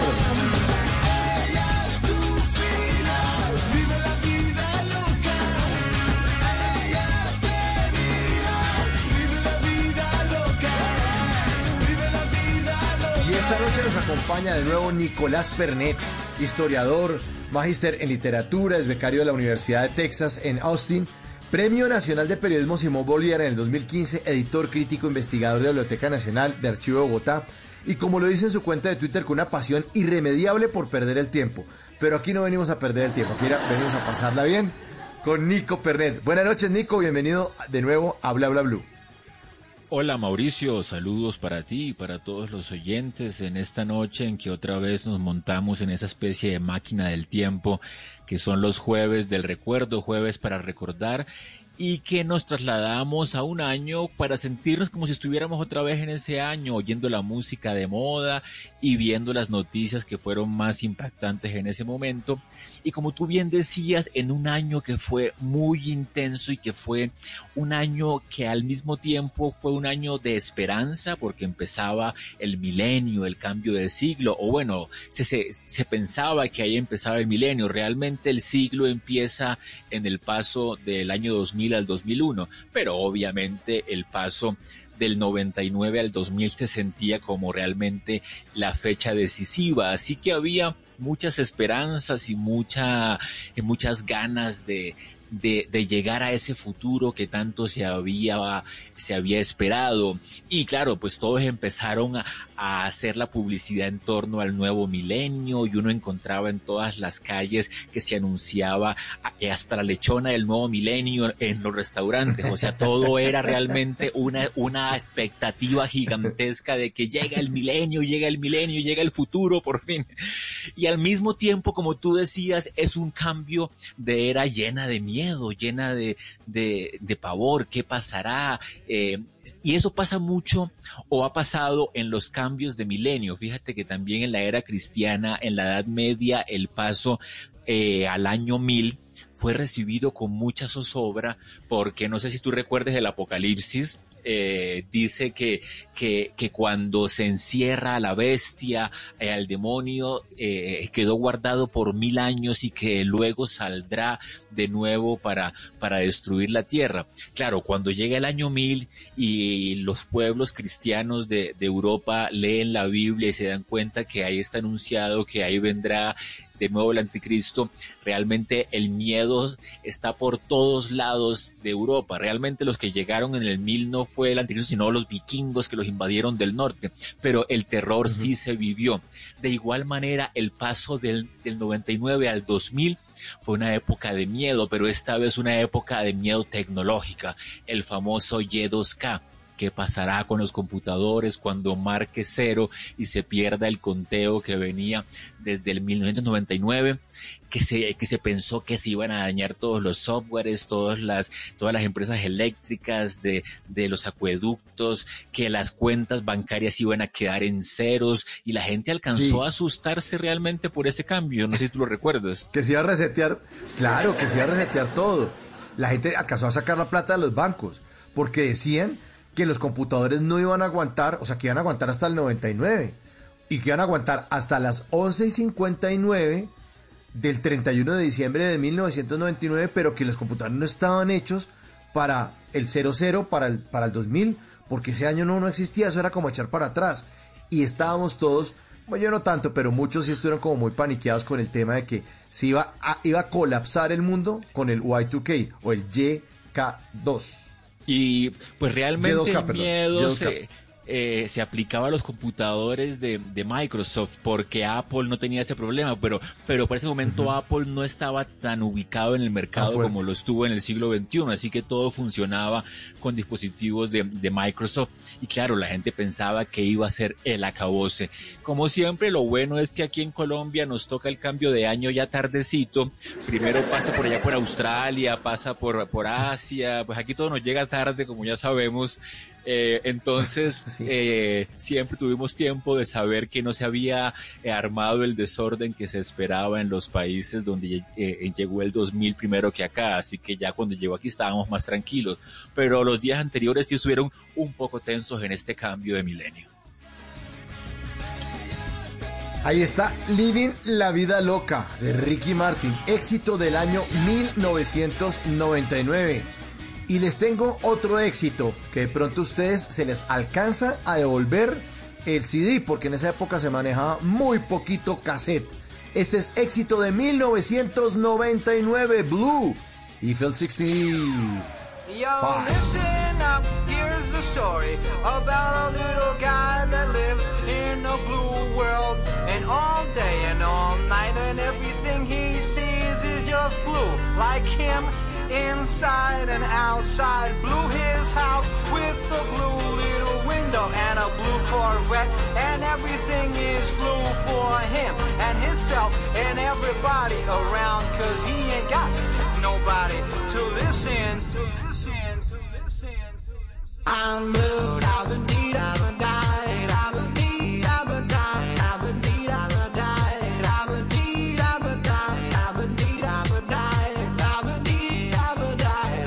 Canción que sonaba en 1999. Y a pesar de que en el mundo entero estábamos afanados con el Y2K, pues en diferentes lugares del globo terráqueo ocurrían cosas. Hablemos de la política en el mundo, Nicolás. ¿Qué estaba ocurriendo en el mundo en el Bueno. eh, 1999? En ese momento, por ejemplo, Estados Unidos estaba en un gran escándalo porque se había empezado en el 98, de hecho, el escándalo de, de Mónica Lewinsky, el famoso Lewinsky, eh, Lewinsky Gate, en donde una pasante de la Casa Blanca eh, había tenido relaciones eh, sexuales, acercamientos sexuales con el presidente Bill Clinton y le había contado a una amiga y la amiga contó el chisme y luego eh, le preguntaron eh, al presidente Clinton y él dijo que no, que era mentira y luego dijo que sí, que fue verdad y el Congreso, el- el- los republicanos eh, lo aprovecharon para empezarle un juicio político del cual fue absuelto en febrero del año 99. Eran los tiempos en que en Estados Unidos eh, los presidentes nada más enfrentaban un solo juicio político. Ahora eh, Trump ya tiene dos juicios encima por el Congreso. En esa época uno ya era un gran escándalo porque no había pasado en mucho tiempo. Y eso fue una noticia que le dio la vuelta al mundo durante mucho tiempo porque, porque cada día llegaban nuevos detalles de cómo había pasado del encuentro en la oficina oval, que le decían la oficina oral por el encuentro con Mónica Lewinsky y en todas partes la noticia era el, el sex gate, el Mónica gate de, de Bill Clinton que obviamente eh, tambaleó bastante la, la política estadounidense y que finalmente como te decía fue declarado absuelto en febrero de ese año. También en ese año fíjate que empieza en Europa el euro como moneda de transacciones comerciales entre diferentes países. Esto fue muy importante en su momento, pues todavía lo es, porque, porque llegó a ser la segunda moneda más importante del mundo, lo cual no es, no es poca cosa. Eh, a pesar de que muchos países europeos no entraron a la, en la zona euro, el más famoso de todos, pues Inglaterra, el Reino Unido que se mantuvo con su libra esterlina, pero el resto de países sí adquirió el euro y muchas monedas que se manejaban antes, el franco, eh, el marco, la peseta española, todo eso ya, ya, hace, ya hace parte del pasado porque en ese año justamente empieza primero como una moneda financiera y ya después en el 2000 sí entra por completo a ser parte de las transacciones cotidianas. Y también en Estados Unidos pasan muchas cosas como como la masacre de Columbine, que fue llevada al cine o fue, hecha, eh, fue hecha documental por Michael Moore, que fue la primera eh, masacre estudiantil llevada a cabo en una escuela que sacudió a la opinión pública. Eh, lamentablemente esa sería nada más el anuncio de las muchas otras que vendrían en el siglo XXI. Bueno, si algo ha tenido de bueno esta, esta pandemia que ha cerrado colegios es que no han vuelto a llegar noticias de masacres en colegios estadounidenses.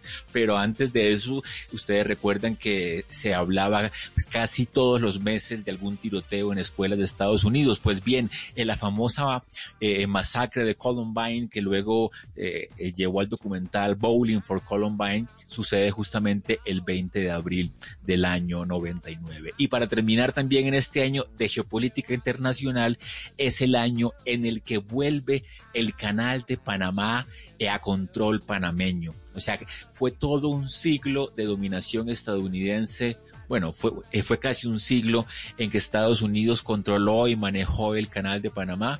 Primero se anuncia su entrega por parte del presidente Carter en los 70 y se hace finalmente pública el 31 de diciembre del 99 cuando el canal de Panamá se vuelve panameño después de mucho tiempo bajo control estadounidense. Eso fue como a grandes rasgos, grandes hechos de la, de la política mundial. Pues también hubo otros ya hechos de política más local aquí de América Latina y Colombia. Bueno, política mundial. Y el 19 de abril también de ese año de 1999, pues desde Alemania llegó un éxito que tocó Australia, Alemania, Europa, Reino Unido, España, Italia y Finlandia y por supuesto llegó aquí a Colombia. De 1999 esta canción el Mambo Number 5. This is Mambo Number 5.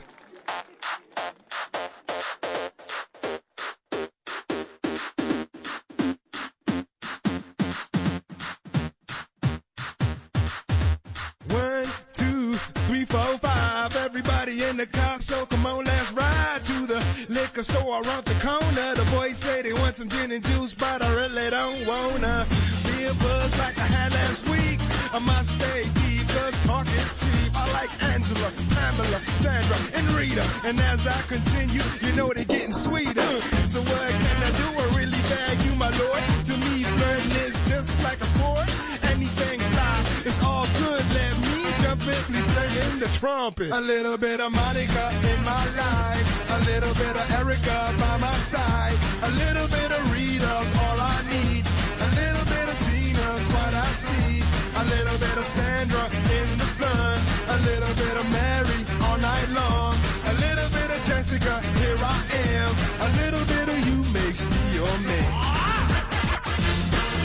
Mientras aquí en Colombia estábamos bailando el Mambo Number 5 de adelante para atrás y de derecha a izquierda, pues en América Latina se estaba empezando a generar un movimiento hacia la izquierda.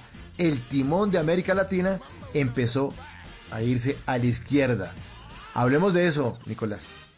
Bueno, sí, pues el, el primer gobierno, o digámoslo, el que, el que tomó la, la batuta de este giro a la izquierda fue el gobierno venezolano, después de que, de que, de que Hugo Chávez ganara las elecciones y se posicionara como presidente de Venezuela en febrero del 99. Claro que cuando eh, se posesiona lo hace después de haberse sometido a, a unas elecciones él había pagado un tiempo de cárcel por un intento de golpe de Estado en el 92 y al salir había salido con mucho prestigio entre... En, pues en todo el país porque se sentía que la, que la clase política previa venezolana ya estaba envejecida literalmente, pues el presidente que él reemplazó, Rafael Caldera, estaba bastante anciano cuando estaba en el poder y que, y que todo este bipartidismo de los adecos y el COPEI que durante tanto tiempo había gobernado Venezuela se sentía ya desgastado y bastante desigual para los 90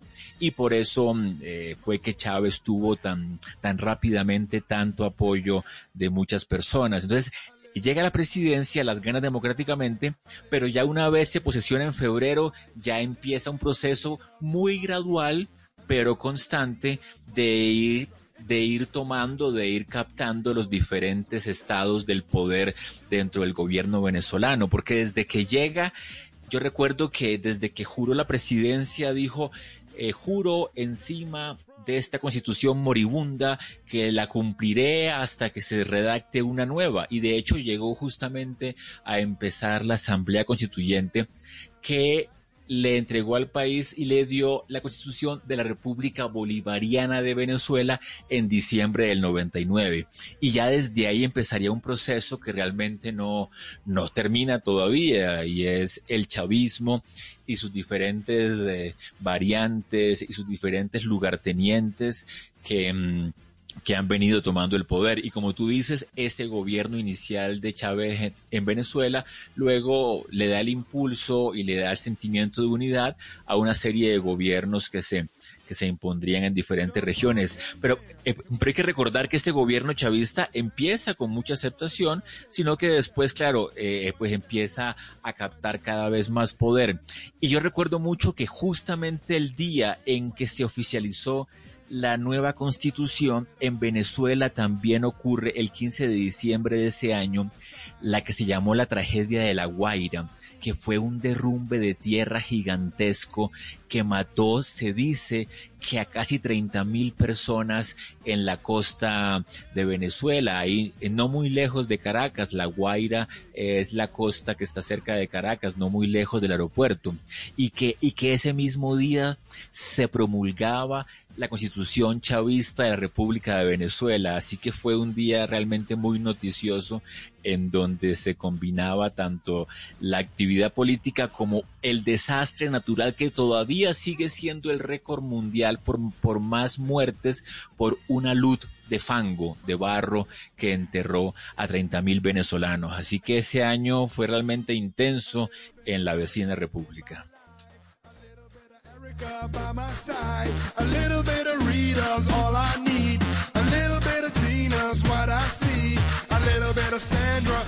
316-692-5274, la línea de Bla Bla Blue. Y los oyentes hacen parte de este espacio de conversaciones para gente despierta. La radio esa que la gente habla de un solo lado ya no existe. Bla Bla Blue está aquí poniendo la bandera. Sí, está poniendo la bandera donde otros no la han puesto. Así que los oyentes empiezan a ser parte de esto, Nicolás. Y nuestros oyentes empiezan a contarnos. Dice, muy buenas noches. Soy Jonathan desde Pereira, aquí en Colombia. Del 99 recuerdo el terremoto del 25 de enero que afectó el eje cafetero. Eso también ocurrió en 1999, Nicolás.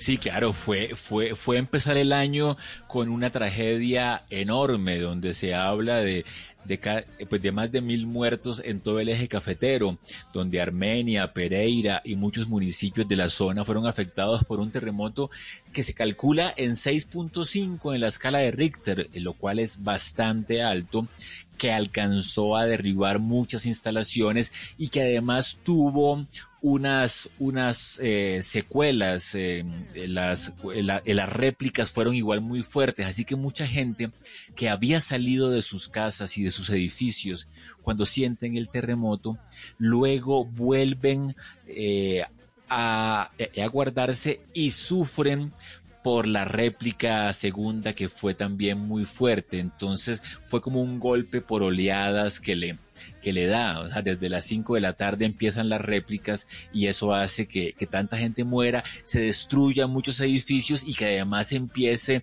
un desplazamiento enorme de personas que, que todavía eh, viven en Cali o viven en Medellín porque les tocó salir justamente de la zona cafetera en el famoso terremoto del 25 de enero del 99. Más oyentes, más oyentes. Diego Julián Giraldo Raigosa en el 316-692-5274 nos dice que el 15 de abril de 1999 un derrumbe de tierra en Argelia Valle, Colombia, sepultó 42 personas. 40 estaban tratando de rescatar una pareja que había sido afectada en un primer derrumbe. Fallecieron unidades del Grupo de Rescate, Bomberos, Defensa Civil y Cruz Roja. También empleados de alcaldía civiles y un policía. Y también nos recuerda el, el temblor, sí, el terremoto del eje cafetero. Bueno, ahí están ustedes en nuestra línea telefónica en el 316-692-5274. Y ahora viene la banda sonora, también del 99, de un episodio bastante doloroso, bastante triste también en Colombia. Duro ese año. Esta canela de César Mora.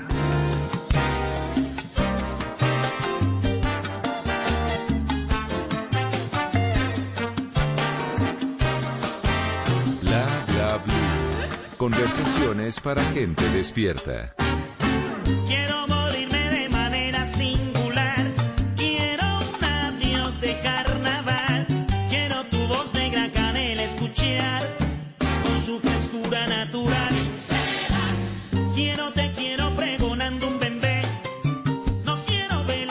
Esta canción indiscutiblemente nos recuerda inmediatamente a nuestro queridísimo Jaime Garzón, que el 13 de agosto de 1999, cuando tenía 38 años, fue asesinado. Abogado, pedagogo, humorista, activista, locutor, periodista, mamagallista y una persona que todavía sigue en el corazón de muchos colombianos. Jaime Garzón, gran pérdida del 99, Nicolás. Claro, ese año fue, fue bastante trágico en Colombia porque, porque a pesar de que se mantenía unos diálogos de paz con la guerrilla que empezaron justamente en enero de ese año en la zona del Caguán, eh, durante todo el año tanto las fuerzas de la guerrilla que mantenían secuestrando y tomándose pueblos, como las fuerzas paramilitares que estaban persiguiendo lo que ellos consideraban aliados de la guerrilla, se mantuvieron todo el año funcionando y asesinando gente, eh, ya sea desde, desde masacres en zonas rurales del país de los paramilitares o asesinando figuras públicas como Jaime Garzón, que justamente en esa madrugada del 13 de agosto fue asesinado aquí en Bogotá cuando se dirigía a, a justamente a hablar por la radio, que se había vuelto su, su espacio de, de, para hacer sus chistes con Heriberto de la Calle en radio, en Radionet, si no me equivoco en ese momento, y que, Sí, y señor. que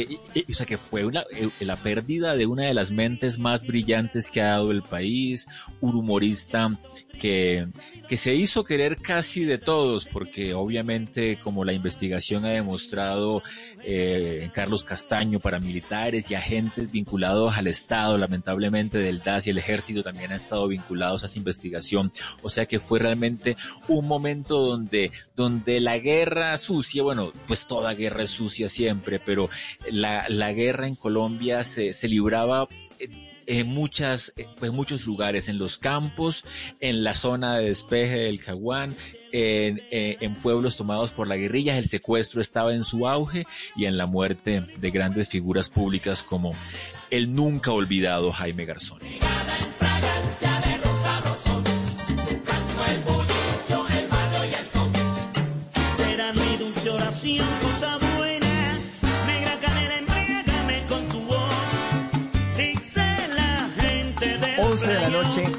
37 minutos. Estamos en Bla Bla Blue, el jueves de TVT, jueves para recordar, recordando el año 1999.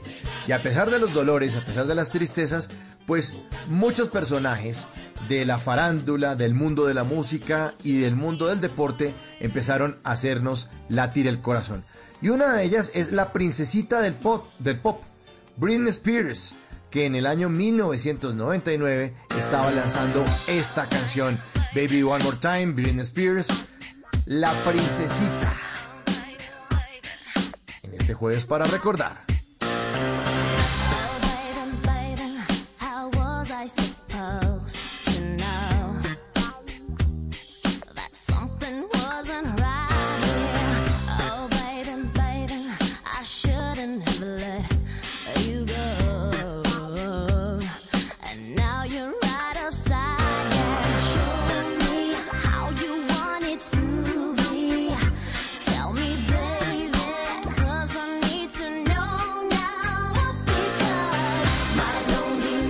El mundo del deporte en ese año, pues Juan Pablo Montoya se consagró campeón de la kart. Y muchos se volvieron expertos en automovilismo, ¿no, Nicolás? En ese año 99. Sí, un deporte que, que realmente no, no era masivo en Colombia. Cuando Montoya empezó a ganar, todos, todos decían cómo tenía que hacer, todos estaban convencidos de cuál era la llanta que mejor le funcionaba, todos decían, todos los comentarios, que sí, que, quizá que era bastante extraño ver gente opinando al respecto. Pero sin duda fue, fue, fue, fue una época en, en que nos empezó a emocionar eh, Montoya en la CAR y luego su paso también en la Fórmula 1 y luego su, digamos lo que su, su de vuelta, su involución hacia la, la fórmula IndyCar, pero que sí introdujo un nuevo elemento deportivo que antes estaba más bien ausente en Colombia. En ese 99, el Atlético Nacional campeón del torneo local, porque en el 99 no teníamos eh, las ligas que hay ahora, que es por semestres.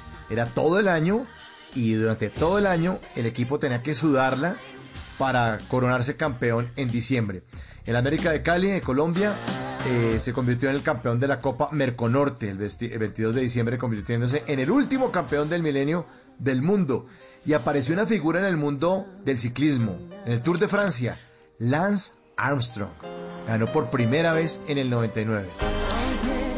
Sí, además fue, fue, fue el inicio de una seguidilla de triunfos de Lance Armstrong que nos alcanzó a emocionar. Eh, yo recuerdo que, que cuando él ganó el tour se, se empezó a hablar que él había sido sobreviviente de cáncer, que había peleado por el cáncer y había ganado. Se empezaron a poner de moda las manillas estas de Stay Strong para, para, para apoyar a los enfermos de cáncer. Y luego Armstrong va y se gana siete tours de, de Francia consecutivos desde el 99, para luego eh, más adelante caerse todo ese todo ese ideal, caerse toda esa fantasía eh, al comprobarse que Armstrong había, se había dopado básicamente para, para ganar esos tours de Francia. Fue sin duda uno de los golpes más fuertes del...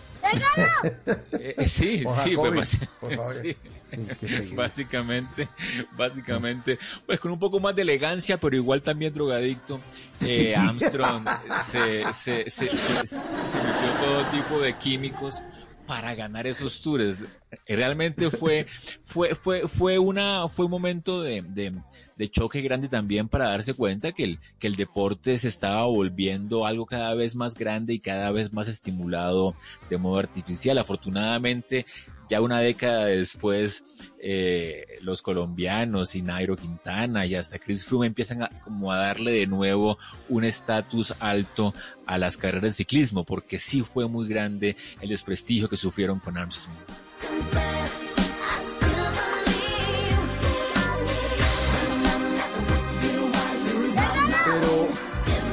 Bueno, pelado, ya nomás. Pero mientras Armstrong estaba desprestigiándose, una mujer colombiana de Barranquilla estaba agrandándose, estaba cogiendo prestigio en Estados Unidos cuando lanzó en 1998 el álbum ¿Dónde están los ladrones? y con ciega sordomuda empezó a girar por toda América Latina y a tocar el mercado anglo. Bla bla blue. Conversaciones para gente despierta.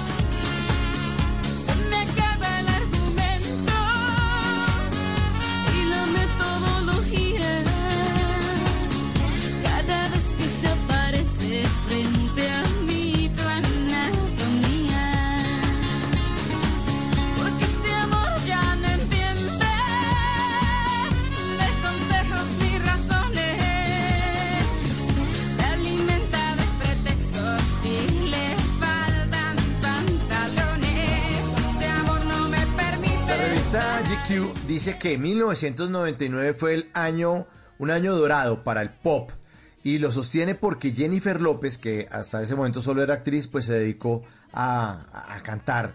Red Hot Chili Peppers marcaron un antes y un después con Californication, Limp Bizkit y Carlos Santana, pues encontró la fórmula mágica a hacer colaboraciones eh, con artistas como Maná, como Rob Thomas y sacó un álbum fantástico, fantástico que eh, en el 2000 pues le, le hizo merecedor a una cantidad de premios Grammy. Eso ocurrió también en 1999, en, ese, en esa época que también se considera una edad de oro de la televisión porque inspirado probablemente por el, el programa de Truman Show, el holandés John de Mol creó un programa de televisión que nunca se había hecho. Y John de Mol se inventó en Holanda los realities. El primer reality que se hizo en el mundo se llama Big Brother. Y aquí lo conocimos, lo vimos en Colombia como Gran Hermano. Fue la primera vez que se le ocurrió a un productor de televisión encerrar gente en una casa. Lo que pasa es que después les salieron todas las versiones. Protagonistas de novela, protagonistas de nuestra tele, eh, Expedición Robinson, Survivor. Todos tenían exactamente la misma manera de hacerse, que es encerrar un grupo de gente, poner una serie de pruebas y ver quién es el que va a llegar al final. Y este señor, este holandés John de Mol, que creó Big Brother, que se volvió una franquicia en todo el mundo, es el dueño de una compañía que se llama Endemol. Quizás muchos lo hemos visto cuando sacaban los programas de televisión. Sale un logo que dice Endemol, con muchos formatos, porque el tipo, desde hace 21 años, cuando le pegó al perrito con Gran Hermano, con el Big Brother, pues empezó a franquiciar y a crear además otros formatos, Nicolás. Y ya que hablas de, este reality que fue tan famoso, pues, pues cabe recordar que el, el Big Brother es un personaje de la novela famosa de, de George Orwell 1984, en donde la gente vive en un medio controlado por completo por un superpoder que los vigila cada paso que dan Eh, en la novela. El protagonista se despierta y tiene que saludar al, el- gran hermano eh, eh, pues en la pantalla del apartamento y todo el día vive bajo la cámara, que después, como tú dices, fue llevado a, a esta idea de, de Truman Show y que pero que realmente su, su, su original significado fue una cosa pesadillesca de vigilancia de, de control que luego se convierte en un reality totalmente atractivo y que tiene millones de seguidores. Así que es realmente eh, no deja de ser paradójico que las pesadillas de, de, de hoy se pueden volver los programas televisivos de, de, mañana, como demostró el Big Brother. Y ahora que mencionabas el, el pop en ese momento, me parece que es importante que tú ves que fue una época dorada del pop y además del pop latino entrando en Estados Unidos, como tú, eh, tú arrancaste con, con Living la Vida Loca de Ricky Martin, Shakira, Jennifer López, o sea, eh, que ya empieza ese proceso que en el siglo XXI se hará cada vez más fuerte hasta llegar a algo como Despacito que fue en español y que, y que, y que movió todo el mundo. Así que ya en el 99 se anunciaba lo que vendría en términos musicales en el siguiente siglo. Y de pop en español, aquí está Chayanne con una canción de 1999.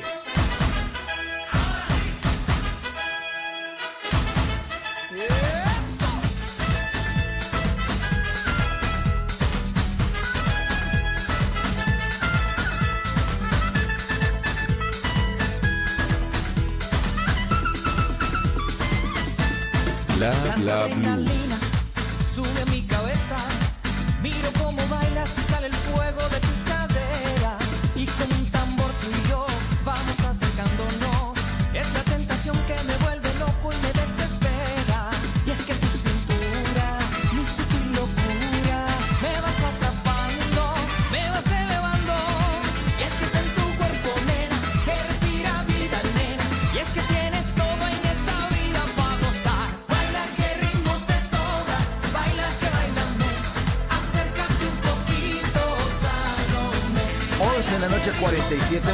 Jueves de TVT, jueves para recordar. Hoy recordamos el año 1999 de la mano de Nicolás Pernet, historiador, un gran conversador, por eso hace parte de este espacio de conversaciones para gente despierta. Y ese mismo año, Nicolás, nacieron muchas series de televisión que marcaron un antes y un después. Una de ellas, Los Sopranos. ¿Se acuerda de Los Sopranos, Nicolás?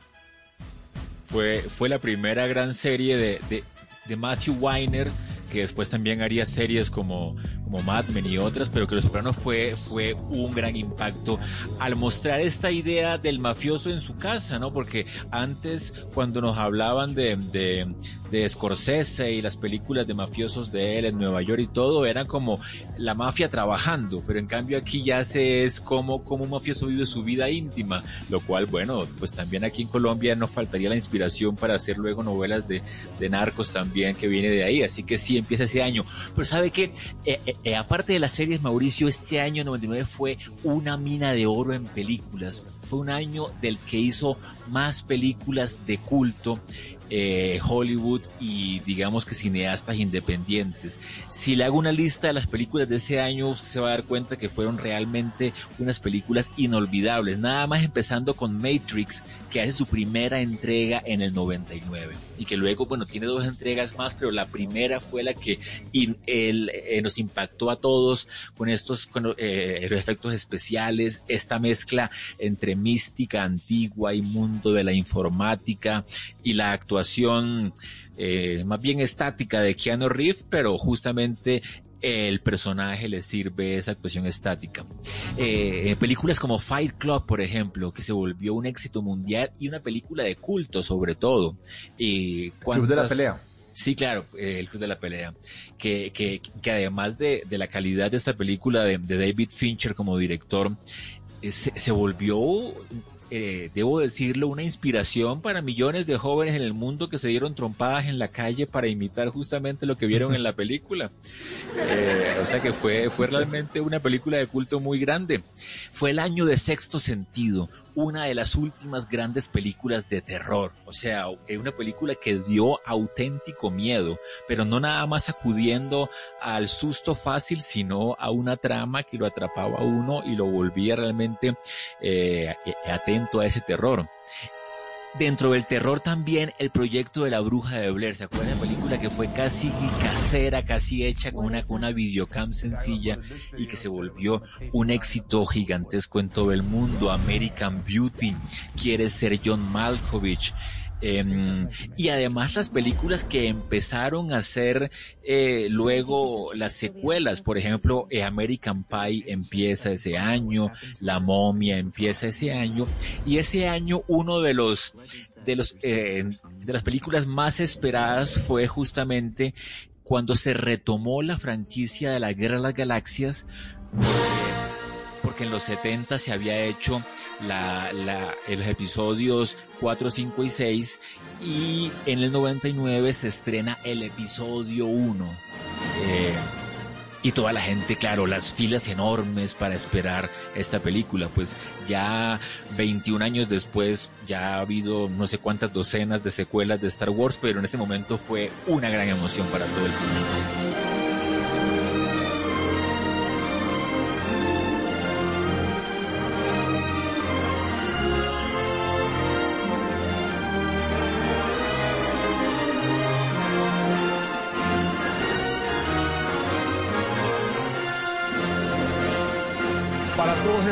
Amantes de Star Wars, pues ese fue un gran año, 1999, porque George Lucas retomó, como usted nos dice, Nicolás, esa saga, esa saga que eh, yo creo que no va a parar nunca. Hay muchos fanáticos y hay cosas chéveres que contar y hay formas de soñar y de entretenerse y de volar a otros planetas y a otros universos a través del cine.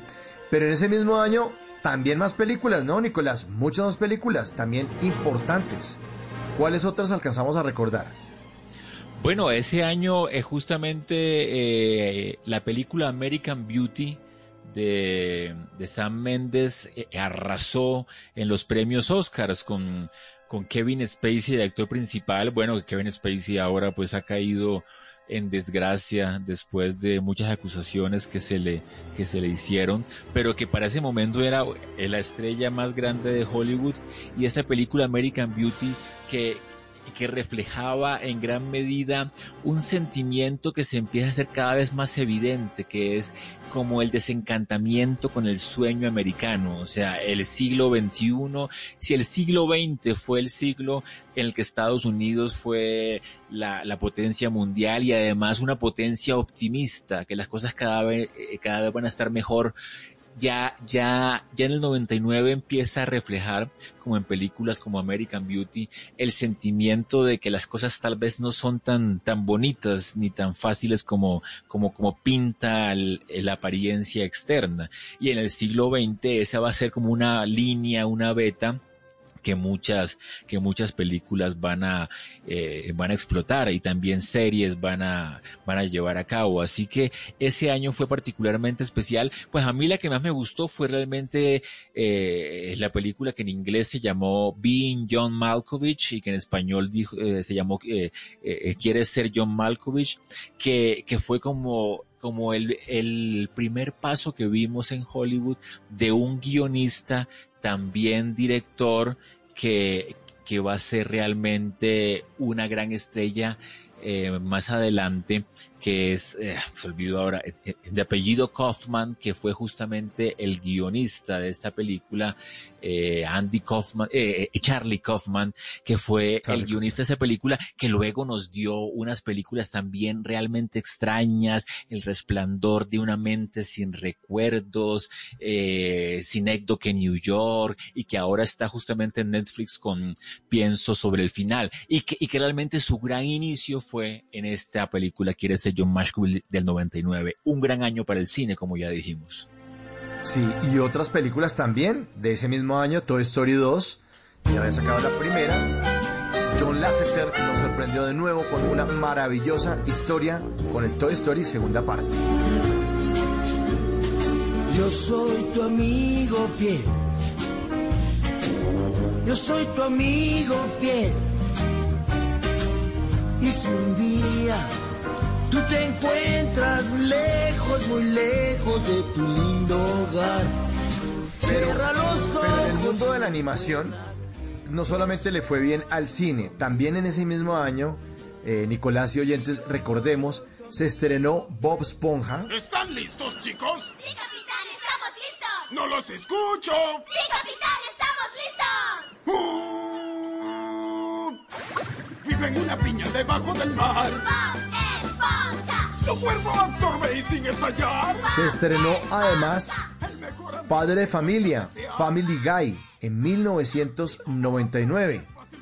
Y también se estrenó una serie del creador de Los Simpson, de Matt Groening, Futurama, 1999. ¡Él es Bob Esponja! Bob Esponja. Pero volviendo al cine, también vimos animaciones chéveres como Stuart Little, El ratoncito, que era de esas películas de, de humanos que interactúan con las animaciones.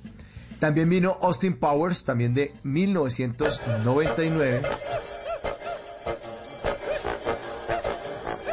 Que era la burla al espía, al 007, Nicolás. Sí, pues eh, fue, fue como esta mm, moda que hubo al final de los noventas, no sé si recuerdas que fue como retomar un poco el look de los sesentas. Eh, había grupos ingleses como Oasis que imitaban el peinado de los Beatles eh, y había esta, eh, esta parodia de James Bond eh, que hizo Austin Power de los 60 y también el- eh, eh, en el 99 se quiso repetir un evento de los años 60 que fue determinante, que fue el Festival de Woodstock que fue el 69 y que 30 años después en el 99 se quiso repetir como ese gran festival musical de tres días dedicados al amor y la paz.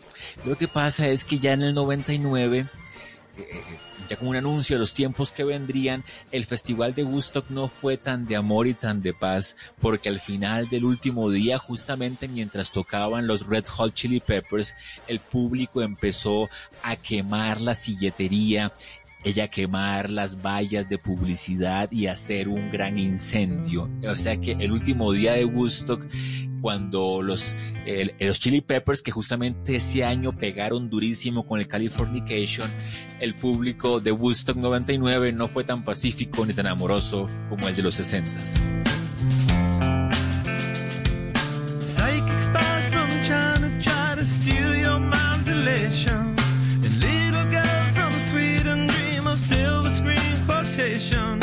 En ese mismo año en cine también, Pedro Almodóvar inauguró su etapa de madurez, que hoy sigue dando frutos, con Todo sobre mi madre. Gran, gran película de 1999.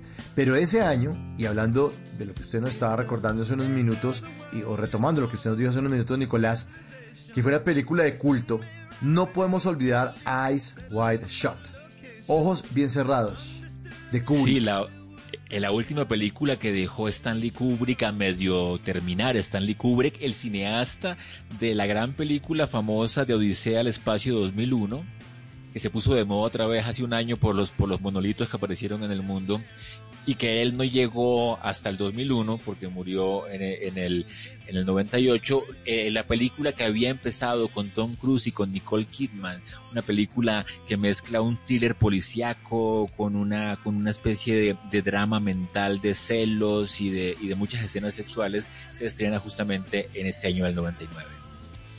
Y estoy viendo que hay como una gran producción artística en el último año del siglo y del milenio. O sea, eso demuestra que, que justamente es ese canto del cisne del siglo XX se da con una explosión artística en el cine, sobre todo. O sea, el gran arte del siglo XX entrega unas obras muy interesantes ese año que reflejan que ese momento de crisis, de coyuntura, de cambio de etapa, de miedo por el futuro, también alimentó el arte de una manera muy, muy, muy, muy enriquecedora.